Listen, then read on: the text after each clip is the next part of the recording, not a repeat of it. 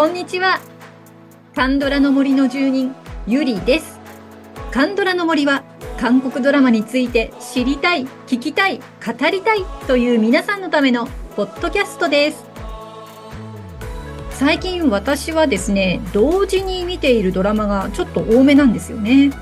普段は並行するのは2つだけなんですけど今は5つの作品を並行で見ています。何見ているかというと無人島のディーバマイデーモンブラームスは好きですか？トンイ赤い袖先です。もともとねあのー、あんまりリアタイしないで貯めてみるタイプなんですけどなんか無人島のディーバとねマイデーモンは今リアタイしてます。そしてトンイはですねえっ、ー、と多分 BS かな、えー、放送を録画していてその録画待ちなので まあなんかね、並行するようになっちゃってるって感じですね。で、あの、割とね、脇役さんがダブってくるので、時々、まあ、混乱しています。特にあの、ディーバとマイデーモンとブラームスね、全部に出てる方がいらっしゃって はい、まあ、ちょっとそんなことは置いといてね。実はあの、トーンイと赤い袖先を、まあ、両方今並行して見てるんですが、時代が少しね、被るので面白いんですよ。赤い袖先でジュノさん演じるイさんなんですが、まあ、あのトンイのねひいおばあさんにあたるわけです。この時代ですね韓国の歴史の中でもかなり有名な事件があるんですね、まあ、トンイの孫でありイさんの父であるサドセジャをめぐる事件ですね。まあ、韓国ドラマもたくさん見るようになりましたけど、まあ、ここを取り上げているドラマ結構多いので今日はそのサドセジャと父の四女息子のイさんについて勝手に語りたいと思います。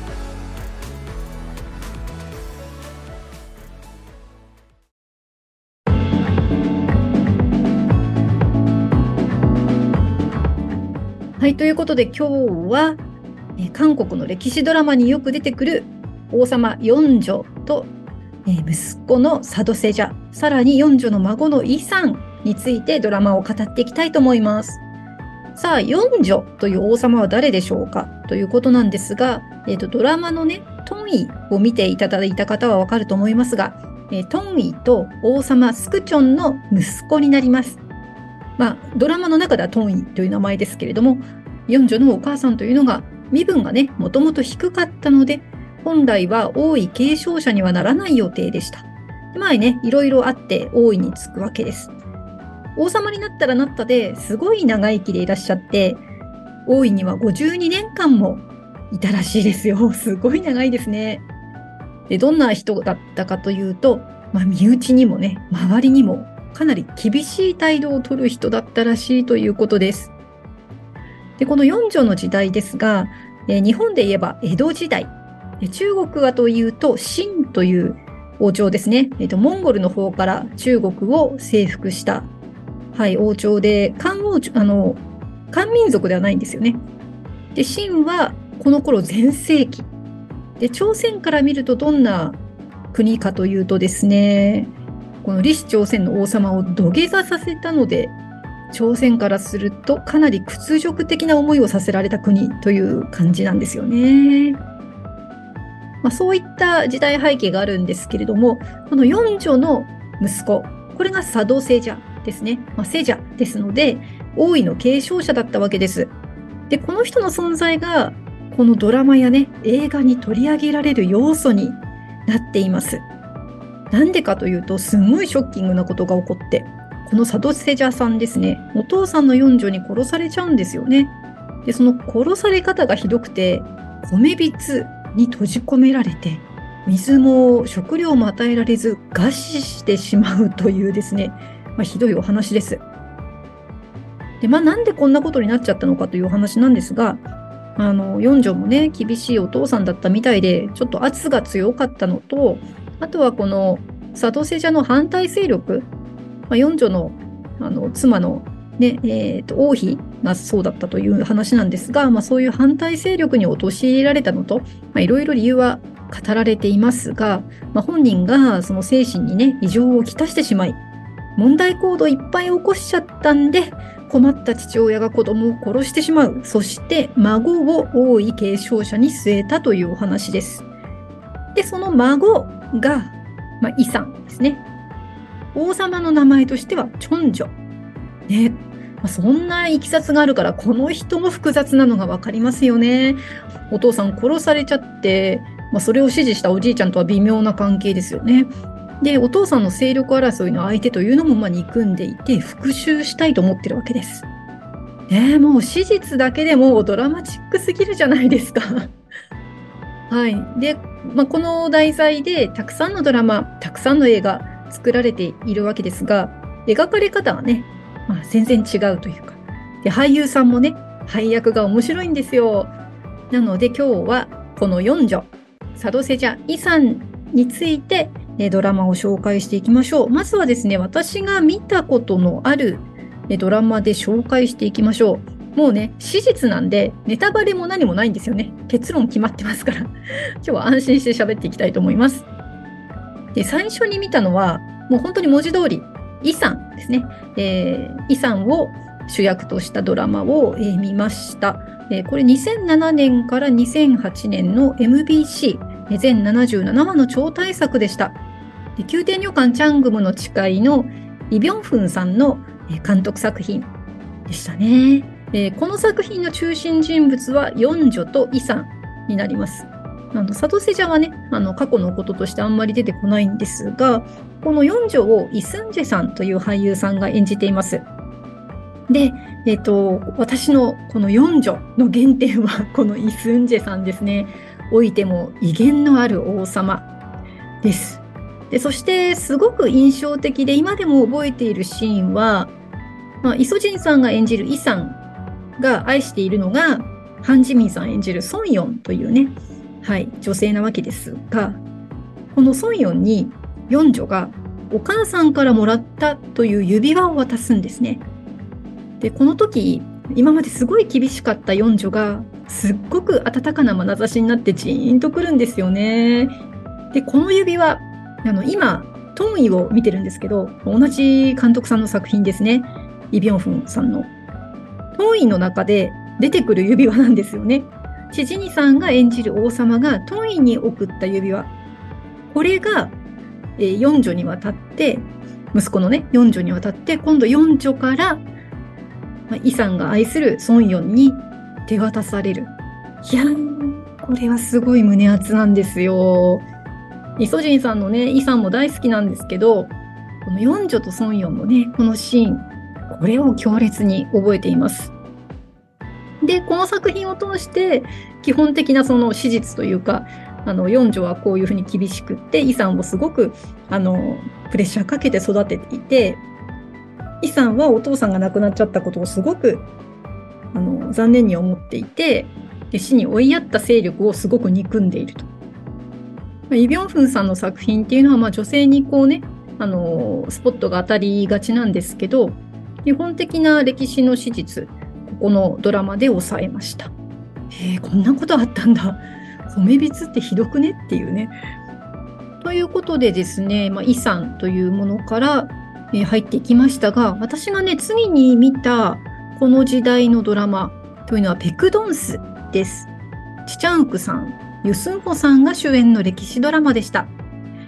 で、こちらは注目すべきは佐渡セジャなんですよね。で、あの、ちょっと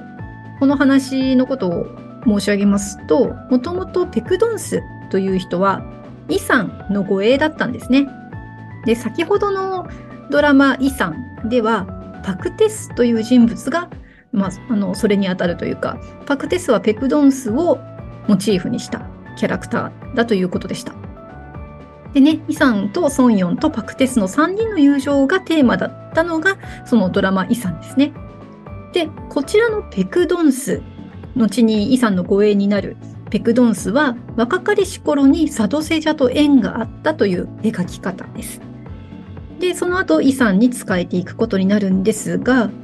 注目すべきはですね、この佐渡瀬茶を誰が演じたのか。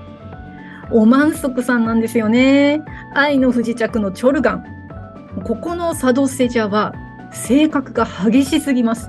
もう目つきが鋭くてすごくかっこいいんですよ。もう惚れちゃいまして、私。でも、あの、どうなるかっていうのは、佐渡瀬茶がどうなるかっていうのは遺産を見て知ってるわけですよね。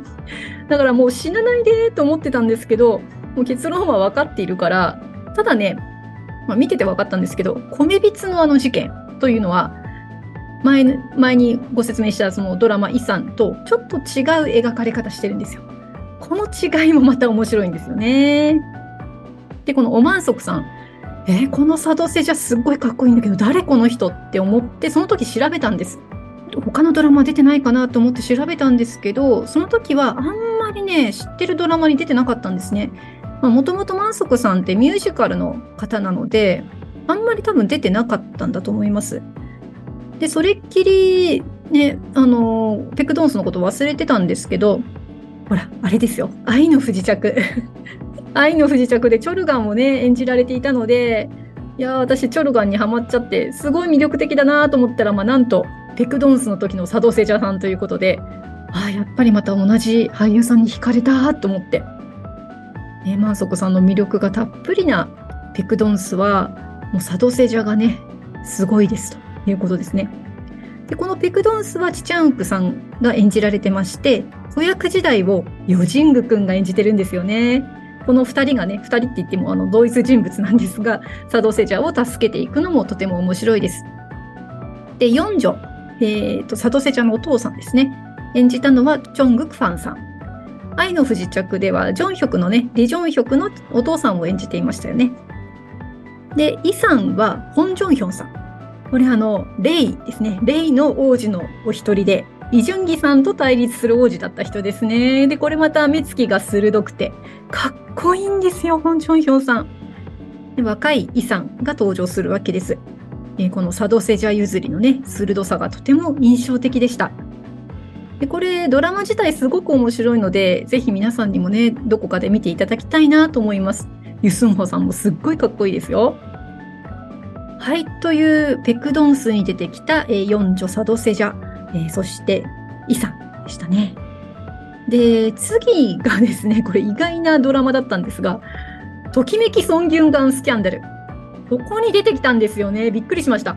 えっ、ー、とね、イさんが出てくるんです。でイさんを演じたのは、もう、あのー、割と中年になられたイさんで、チョソンハさんが演じていらっしゃいました。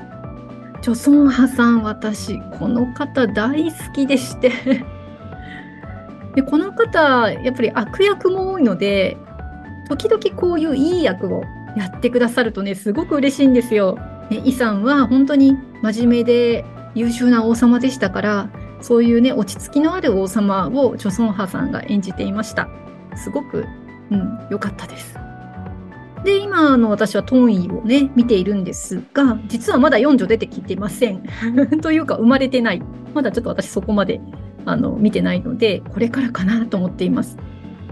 で並行して見ている赤い袖先ですよねここのイさんはジュノさん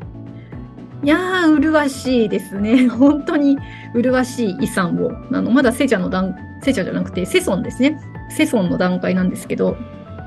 まあ、なんて言うんでしょうね。まだ、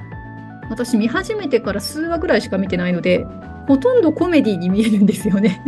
あの、ドギム役のイセヨンさんに塩ぶつけられたりとか、で、あとはイセヨンさんにね、ドーンとぶつかられて池に落ちたりとかね。あれ、これコメディだったっけと思いながら見てます。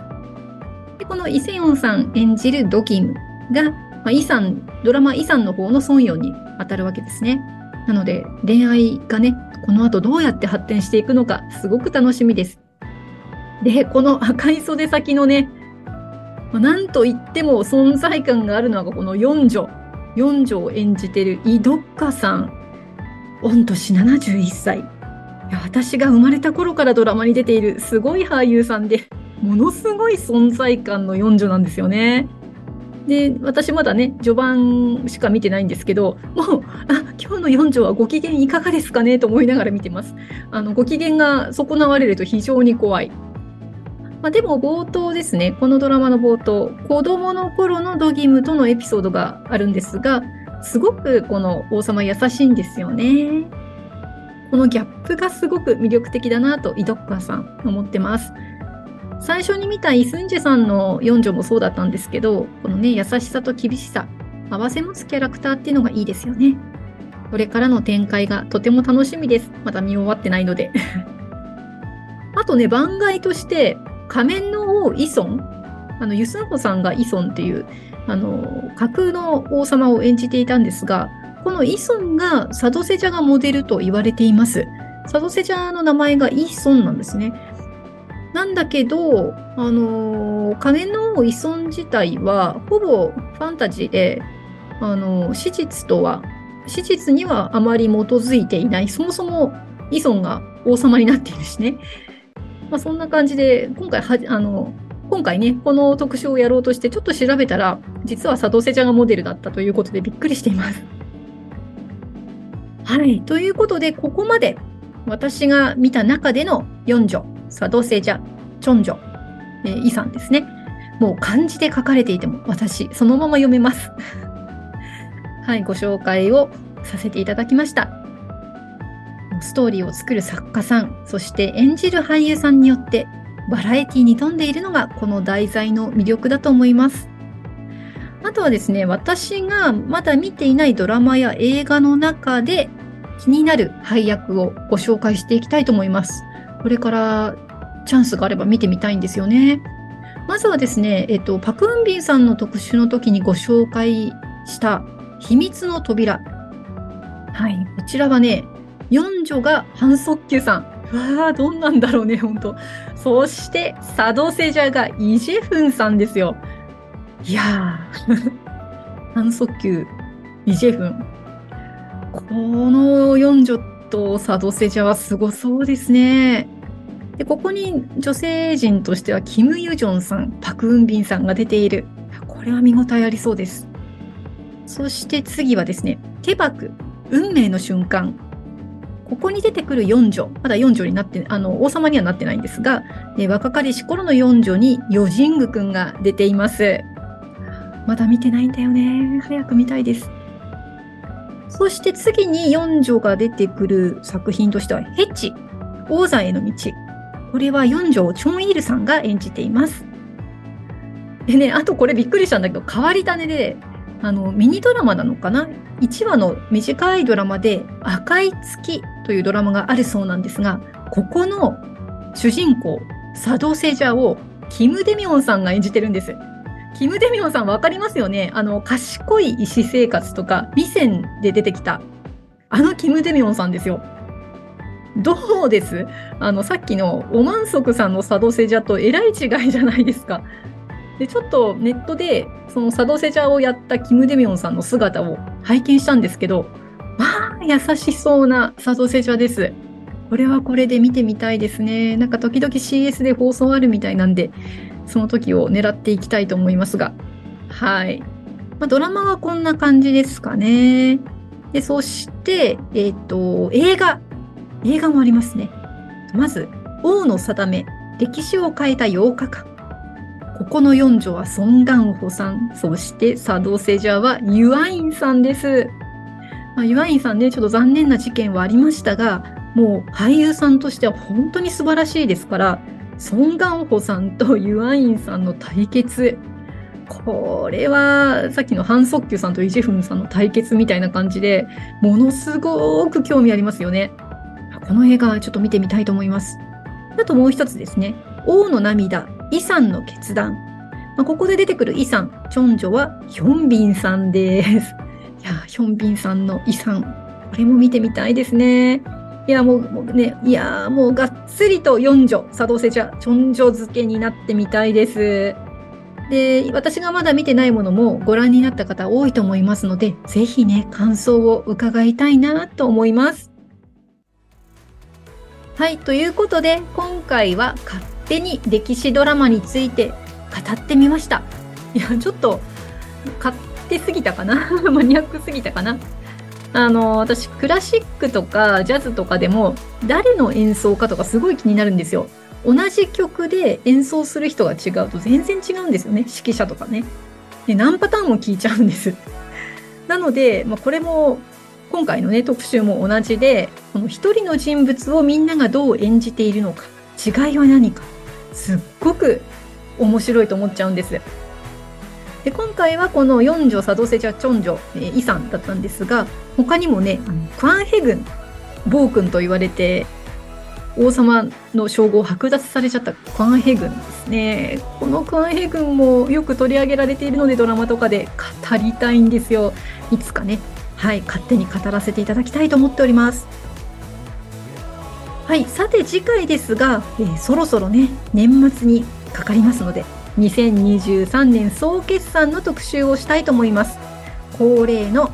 えー、今年2023年素晴らしかった韓国ドラマは？